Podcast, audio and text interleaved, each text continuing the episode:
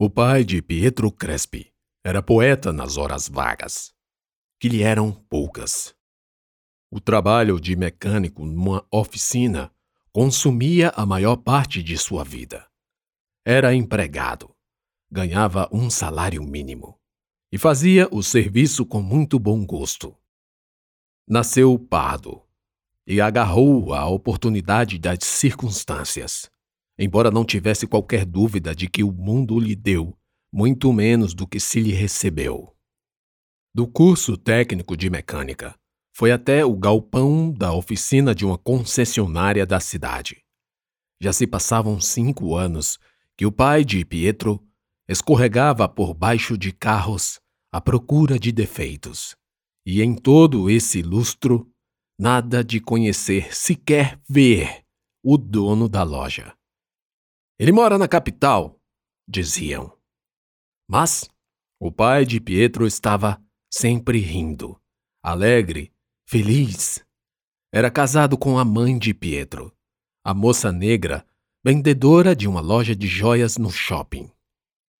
Ele a amava e dela recebia o mesmo sentimento.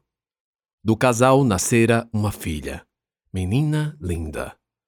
Tudo parecia tão bem e perfeito que os demônios ficaram incomodados.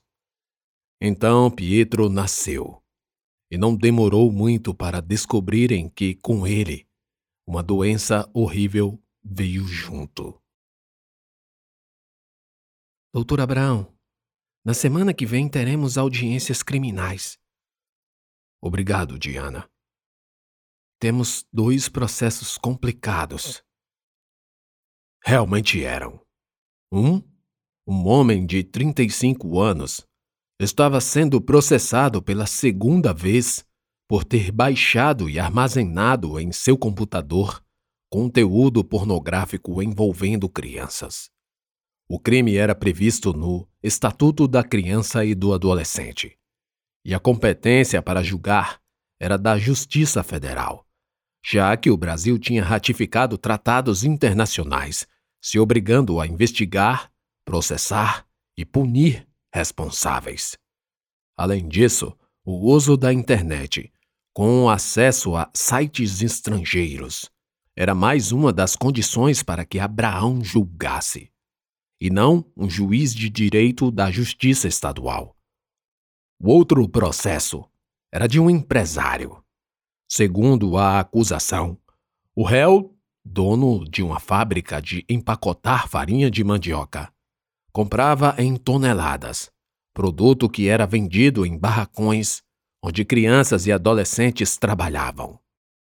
Ainda segundo a acusação, tudo, inclusive esses barracões onde a mandioca era descascada, pertencia indiretamente ao réu, que controlava a operação por meio de terceiros. Quase pelas mesmas razões do primeiro caso, esse segundo também era da competência da Justiça Federal. Abraão teria uma semana difícil. A vivência na vara parecia ter melhorado. Talvez estivesse o conde Clayton procurando o melhor momento para agir novamente. Talvez. Mas a verdade era que Abraão aos poucos recuperava a rédea de sua vida tomando decisões firmes, ainda que erradas do ponto de vista estritamente jurídico.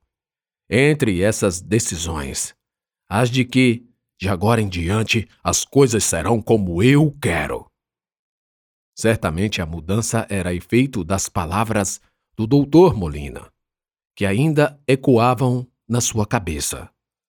Ora, havia fundamento real naquilo tudo? Que tudo? Tudo quanto o que ele aprendera, tudo quanto a justiça, a Constituição, a lei ou leis, ao certo, ao errado. Não raro, Abraão regava sentimentos hostis a todo o sistema de justiça, lançando dúvidas sobre suas bases. Que justiça é essa que eu passei a vida aplicando? E a resposta vinha a reboque de um solavanco anímico.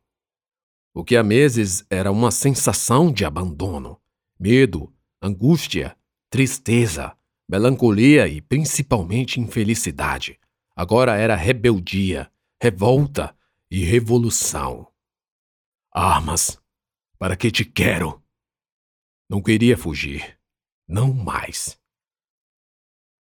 Pobrezinha da menina, morrendo de fome, muita fome, eu vi. Preparei um pão com queijo e presunto. Ela comeu, que se acabou ali mesmo sentada.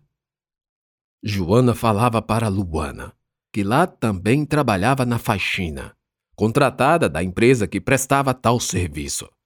A copa e a limpeza são atividade e meio da Justiça Federal, e por serem, permitem licitações para contratação de empresas que prestam o serviço, sem que necessário se faça admitir, por concurso, um novo servidor. Joana contava empolgada sobre Maria de Fátima. Doutor Abraão a levou? Luana perguntou. Sim, o homem é um santo vivo. Oh, meu Deus! Joana fez o sinal da cruz emocionada. Cuide da vida do doutor. Joana, por favor, só não vá chorar como chorou quando Lula foi preso. Em abril de 2018, o ex-presidente Lula foi preso. Joana, quando soube, quase morreu. Primeiro não acreditou. Dizia que era invenção do povo do partido do Aécio Neves, de quem se lembrava do nome por simplesmente ser o candidato derrotado na eleição presidencial de 2014. Então, em casa, assistiu atônita quando, por longas quatro horas, todas as emissoras registravam, pelas lentes de câmeras em helicópteros, os carros da Polícia Federal transportando Lula pelas avenidas de São Paulo. Estava preso. Condenado e preso. Joana se desesperou. Chorou convulsivamente, com uma toalha de mão azul no rosto lavado de lágrimas. Uivava com a mão no peito, com pálpebras inchadas, por onde não se via seus olhos, quase caída no sofá, sendo filmada pelo neto, que segurava o riso para deixar que a imagem captasse a originalidade da cena. Entre engasgos e soluços, Joana berrava. Lula foi preso. Eu gostava dele. Tanta gente é ladrão no mundo e não foi preso. Só foi preso ele. Jesus! Ui, meu Deus do céu! Eu gostava de Lula. Ui! Ui! Eu gostava dele, Senhor. O que ele fez? Tanto ladrão no mundo e ninguém prendeu, achou de prender ele. Mas ele vai sair. Em nome de Jesus. Nossa Senhora da Aparecida vai tirar ele de lá. Joana foi motivo de chacota. Memes pulularam. A filmagem logo se espalhou, viralizou, e todos riam às suas costas. Chamavam-na de inocente. Estava no boca a boca. Pobres são todos os inocentes. Quando não, jumentos. Com muito capim se ganha uma eleição. Mas Joana não ligava, convicta de que tudo era obra do diabo e que Deus, Jesus Cristo e Nossa Senhora da Aparecida, esse trio de peso, libertaria do cárcere arbitrário seu maior ídolo, um santo vivo que, assim como o Padre Inciso, que também foi perseguido pela Inquisição do Crato, teria lugar no panteão dos santos brasileiros. Luana, eu digo sempre, depois de Lula, só o doutor Abraão. E qual a relação entre ambos? perguntou Clayton, que estava atrás da porta, ouvindo a conversa da coupeira. Joana empalideceu. Parda que era, ficou verdadeiramente branca, um bege desbotado. Arregalou os olhos oblíquos, sua herança indígena, e segurou firme o bule de café para não o deixar escapar das mãos. A copa era estreita e quase nunca nenhum funcionário ou servidor ia até lá, pois além dela havia também uma antessala onde uma mesa dava maior comodidade a quem quisesse fazer refeições.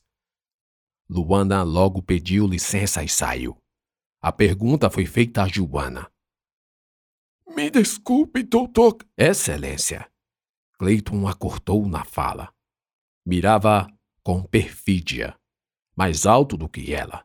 A visão descia numa linha oblíqua proporcionada pela inclinação angular das órbitas dos olhos. Ele não baixava a cabeça. Joana estremecia, sufocava, perdeu toda a força na língua e não sabia se poderia sair sem dar resposta. Então apenas ouviu. Vocês misturam as coisas. Religião não tem nada a ver com justiça. Uma tem base em fé, o que jamais permitirá a vocês verem com essa convicção cega o que um homem como o ex-condenado e ex-presidente Lula fez. O juiz esperou uma pausa. Queria que a copeira concordasse. Estou correto? Sim. Sim, o quê? A copa parecia ter ficado menor, tornando-se uma prisão. Não, um elevador, em que cabia só o juiz e a copeira frente a frente, a descer ao inferno. Joana lembrou-se do Lula, de Jesus e de mártires que lhe vinham à cabeça e que foram igualmente torturados. Ela não sabia por que razão esses nomes lhe acudiam logo àquela hora, e então subrepetisse a recordação. Pareceu-lhe, de outro lado, estar fazendo algo de errado, traindo a quem amava traindo Lula, que no coração ela amava. Amava mais que tudo que não fosse sua família. Desejou forte que o juiz fosse embora, deixasse-a em paz. Ela era só uma pobre copeira. Não falaria mais de política ali. Nunca mais. Sim, o quê? Clayton repetiu subindo o tom. Sim, Excelência. Muito bem. Mas o juiz ainda sentia a hesitação. E só sairia dali após satisfeita a sede por sangue. Impossível não perceber que a relação entre Lula e Abraão, feita pela copeira, se dava pela estima que essa tinha por aqueles. E Clayton já não tragava Abraão, e muito menos o ex-presidente. Talvez fazer mal a um refletisse no outro. Quem sabe? Qual o seu nome? Ju, Joana, Excelência. Joana. Fique calma. Respire, porque eu não mordo. Certo? Agora vamos ver se aprendeu. Fale. Não se mistura religião com direito. A coupeira, ainda hesitante, reproduziu com entrecortes o que lhe ordenou o juiz. Balbuciando, receando esquecer as palavras da frase. O jovem, deleitado com o espetáculo, vestiu-se de inquisidor para terminar. Muito bem, parabéns. Agora diga: o Lula é um ex-condenado e ex-presidiário. Vamos, você consegue. Eu sei que consegue. Só precisa isso: ex-condenado, ex-presidiário. Coisas que não deixam de ser verdade. Não é, Joana? Vamos, estou esperando. Dois segundos se passaram e Joana tentava abrir a boca. Debalde. Estava travada. Aquilo lhe era demais. Sentiu que estava perdendo as forças, os sentidos. Ok, chega, disse o juiz a si mesmo. Agora faça um café para mim e me traga no gabinete. Terminou e saiu. Joana começou a chorar.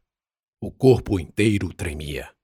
Braços roliços, tais quais os de crianças recém-nascidas, e pernas curtas. Não conseguia segurar as ferramentas para preparar o café. A chaleira, a água, o coador, tudo se sacudia em sua mão a ponto de se soltar voando pela pia ao chão. Soltou tudo e apertou as próprias mãos, suadas e frias, uma com a outra. De repente sentiu o coração acelerar. Uma dor na barriga. subindo ventre acima e irradiando para o braço. Vou morrer, pensou.